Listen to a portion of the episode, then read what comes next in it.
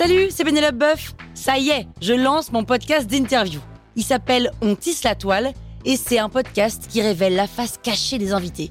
Et d'ailleurs, mes invités, ce sont des CEO et des célébrités comme Gad Elmaleh, Jean-Michel Apathy, My Better Self, Rose Eberstein, Mireille Dumas. Et évidemment, je pose des questions qu'on n'ose pas toujours poser et je leur fais faire des tests, des challenges, je leur fais jouer l'harmonica, grignoter des trucs, bref. Rendez-vous sur On tisse la toile pour découvrir une interview tous les lundis. Ciao Sur écoute. Le jugement dernier de Michel-Ange. Michel-Ange, c'est qui? C'est un DJ de, de province? Ou un Tortue Ninja? Vous écoutez Krusty Art, le podcast qui parle d'art sans en faire des tartes.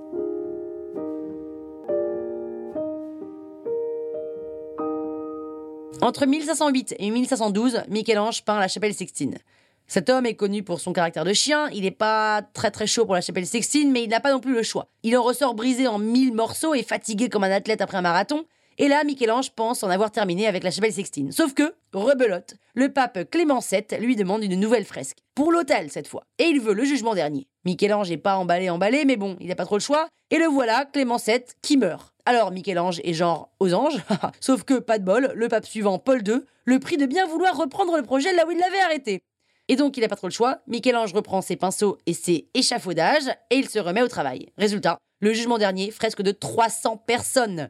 Le jugement dernier, c'est le coup de sifflet qui annonce la fin de partie, le moment de régler l'addition, le bien, le mal, les bons, les méchants, etc. Et pour bien poser le décor, Michel-Ange peint Jésus au centre. D'un côté, les âmes damnées qui descendent aux enfers, de l'autre, les âmes sauvées qui montent vers le paradis. Côté des sauvés, il y a de la joie, il y a de l'entraide. Côté des damnés, ça rigole un peu moins. Il y a même un type qui se fait tracter par les couilles, probablement pour montrer que la luxure, c'est mal.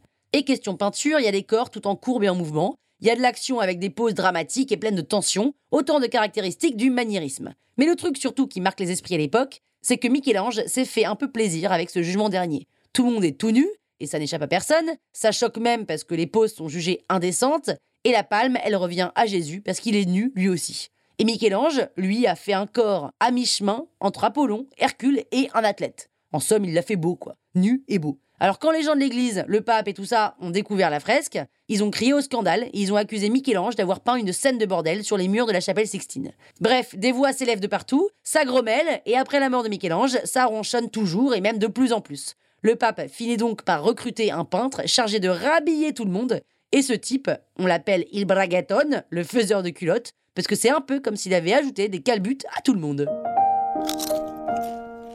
Croustille, hein? La toile sur écoute.